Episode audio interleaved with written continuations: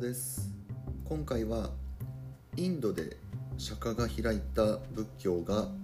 解釈を変えて各地へ伝わったというタイトルでお届けしていきます、えまず釈迦の教えとはあどんなものだったのかと、え言いますと、えーまあ、一言で、え言うとですね、えー悟りを開くことで、えー苦しみから逃れられるよと、いうようなあものでした。はい、で、えー、とじゃあ具体的にどういうことをしたらいいのかっていうことなんですけど、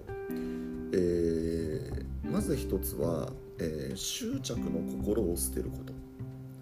はい、もう一つが真理を正しく理解すること、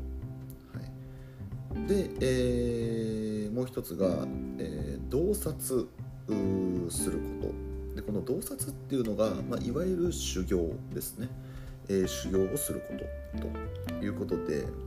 えーこれをしっかり行っていくことで、えー苦しみの心を解き放つことができますよと。はい、でこの苦しみのと心を解き放つっていうのがイコール、えー下脱できるんですよと、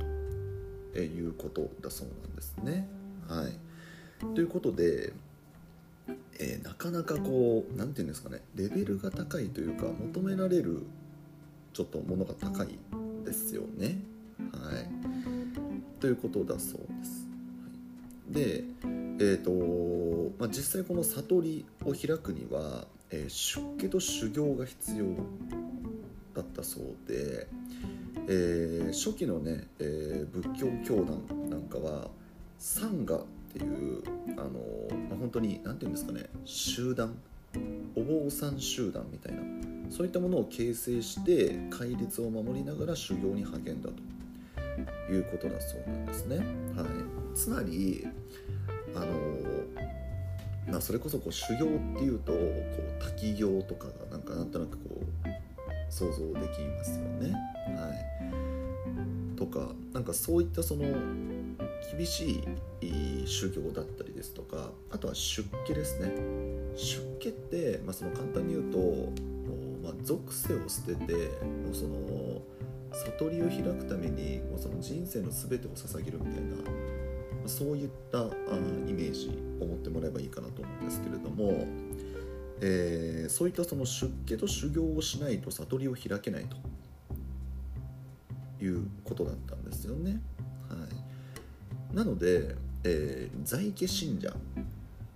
在家っていうのは何かっていうと、まあ、要はその出家していない人たちのことです。まあ、だから一般的な僕らですよね。出家している方がこの放送を聞いていただいてるんですかね。多分いらっしゃらないと思うんですが、うん、あの本当の出家ってあのもう完全にあの属性断ち切るんですよ。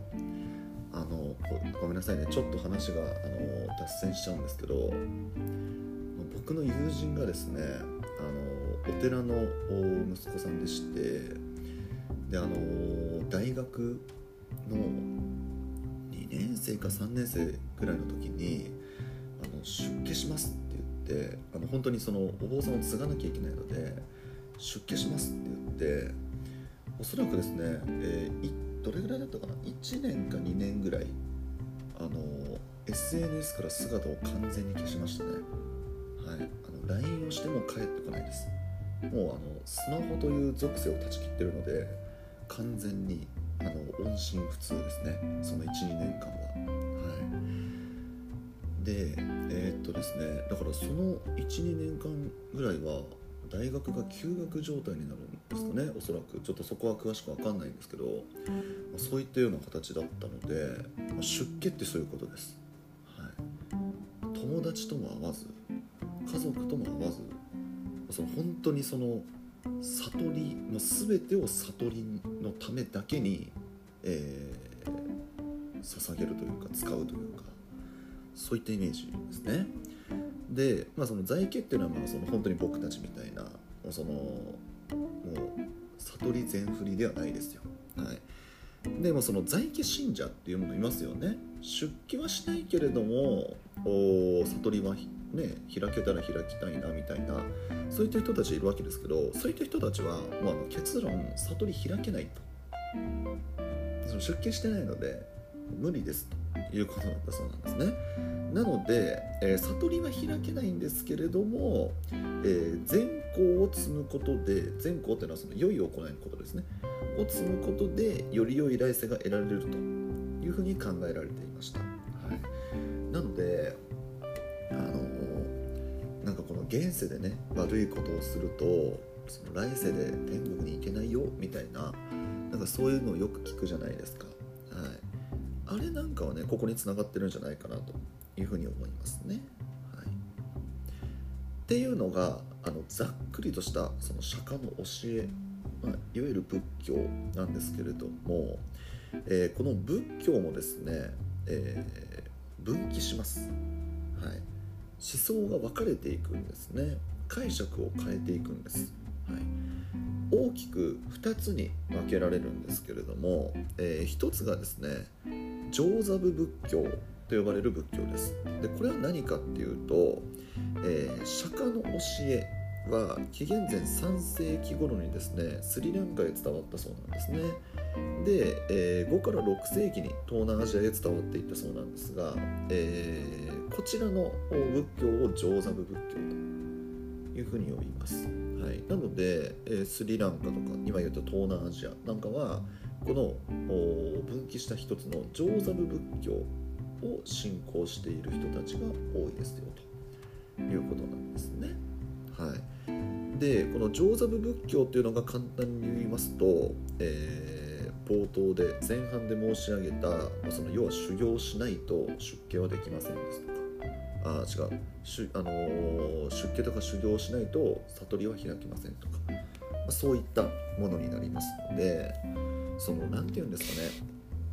本当に悟りを開くのは難しくってその幸せになるってすごく難しい。でもそれをしっかり行うことができれば悟りを開けるし天国に行けるしみたいな、まあ、そういった考え方ですね、はい、これが上座部仏教です。でこれに対してですね、えー、大乗仏教と、えー、呼ばれる仏教もありましてこれも分岐の一つです、はい。えー、1世紀頃ですね、えー、仏教の発祥地であるインドではですね出家者中心の仏教教団っていうのが存在したそうなんですよ。はい、でこの仏教教団出家者出身の仏教教団を批判する勢力が起こっていたそうなんですね。あのもともとその仏教って冒頭でも申し上げましたけど出家しないと悟り開けないのでま言ってしまえばその出家をしてる者がなんかその偉いというかまあその俺たちだけ悟り開けるんだぜみたいな、まあ、そういったその心持ちがあるわけじゃないですか。でそれに対して批判がね殺到したっていうことですね、はい、どういうことかっていうとその在家であっても悟りの境地に達することができるんじゃないかっていうふうに主張した人たちが現れたんですよ、うん、だからその出家したくてもできない人たちってやっぱいるわけなんですよね。うん。それこそ経済的にね出家してる余裕がないっていう人たちもいるわけですよ。うん、例えばこう畑持っててその畑を毎日その世話するのにもう畑から離れられないと、うん、1年とか2年ずっと出家しているでその間に畑がね荒廃してしまって出家から戻ってきたらあ畑がもう再起不能みたいなそんな風になってしまったら生活がままならないわけですよね。うんで滝行とか言ってもやっぱりそのある程度その経済的余裕がないと体力的な余裕もないとできるものじゃないんですよね修行も。はい、なので、まあ、そういったその出家したくてもできない修行したくてもできない人たちからするとその出家者出身のね出家者中心の仏教教団っていうのはやっぱりこう何て言うんですかねいい存在ではないというか、まあ、その妬ましい存在というかですよね。うん、ということで批判がね、えー、起こってきたよということでこの中で生まれたのが大乗仏教だったんですよね、まあ、だからその出家とか修行とかこう厳しく厳しくそういうことができないとしても悟りを開くことができるんじゃないかっていうねそういった仏教です。でこの大乗仏教っていうのがどのように推移していったのかっていうことをねちょっと最後お話ししようと思うんですが、えー、この大乗仏教はですね、えー、北方から、え、インドの北方から中国へ伝わっていったんですね。で、えーと、南インド生まれの龍樹という人物の教えはですね、4世紀後半に、クマラジュという人物が簡約して中国で広まっていったというふうに言われています。はいで、えー、同じ4世紀にですね、えー、朝鮮半島へも伝わったと言われていまして、まあ、具体的なこの年数をね、えー、ご紹介しますと、えー、高句麗には、えー、372年百済には、えー、384年白木には、えー、5世紀初頭、まあ、その400年代初頭ですね、えー、に、えー、広まっていったというふうに言われています。で、えー、日本へもね百済からこの仏教が伝わっていまして大乗仏教が伝わっていまして日本へ伝わったのがね538年が、えー、有力説というふうに言われていますね。552年説もありますけどまあぶっちゃけどっちか分かっていないっていうね状況です。はい。ということでこれ日本に伝わった仏教ってもともと大乗仏教だったんですよ。ここはねちょっとポイントだなと。いますね。はい、日本に伝わったのが上座部仏教だとしたらもしかしたら、えー、今みたいなね僕たちがこうイメージする仏教じゃなかったかもしれないですね。もともと考え方が違うわけですよ。あの簡単に言うと上座部仏教大乗仏教って上座部仏教っていうのは何て言うんですかね自分が出家して自分が幸せになる仏教ですで大乗仏教っていうのはあの自分だけじゃなくって周りの人たちもこうみんなで、え同じように幸せになろうよっていうそういうイメージですね。大乗って漢字で大きく乗るって書くんですよ、うん、で僕はこうなんかイメージというか覚え方として、まあ、大きく乗るですからその大勢の人が乗れる。大勢の人があ悟りを開ける。幸せになれる仏教っていうのが、まあ、大乗仏教って僕はこうなんとなくね字面からこう覚えていますね、はい、でそうじゃない方が上座部みたいなそういったこう僕はねこう頭の中ですね、はい、でこの大乗仏教が、まあ、日本もね百済から伝わっていましてで日本に関してはですねこれまた特殊でえー、日本には伝わってきてからも国内でいろんな宗派に分岐していったんですよね。これはですね、あのー、日本史の放送で僕扱ってるんじゃないかなと思いますね。特にあの鎌倉新仏教とかね、はい、いろいろ宗派ありましたよね、えー、法然の浄土宗とか親鸞の浄土真宗ですとか、えー、一辺の自宗ですとか？なんかいろいろあったじゃないですか。あれなんかは全部この分岐の一つなわけですよね。さまざまな宗派が誕生しているんですけれども。だからその仏教全体で見るとまず上座部と大乗の2つに分岐していて、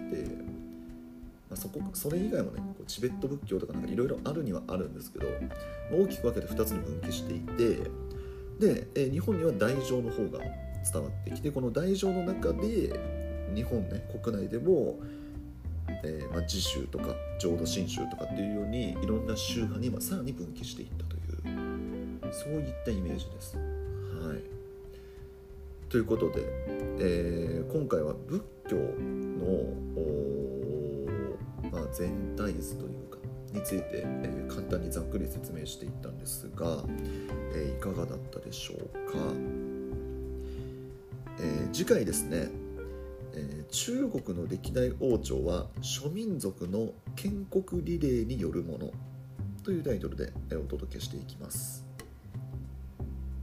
このチャンネルでは元高校教師が気軽に楽しく学校の勉強に触れてほしいという思いで喋っておりますので、えー、次回の放送もぜひ聞きに来てください。それでは今回以上になります。最後まで聞いていただいてありがとうございました。バイバーイ。